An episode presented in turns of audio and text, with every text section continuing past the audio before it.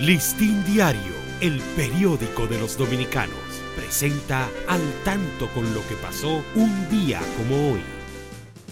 2 de marzo de 1832, el presidente de la República, general Buenaventura Báez, somete al Congreso, mediante un mensaje, la reclamación promovida por Sir Robert Herman, cónsul de Gran Bretaña, contra la ley de patentes. Por medio a esta ley, Schomburg pretendía que los súbditos ingleses fueran asimilados para el pago del derecho de patente a los ciudadanos de la República.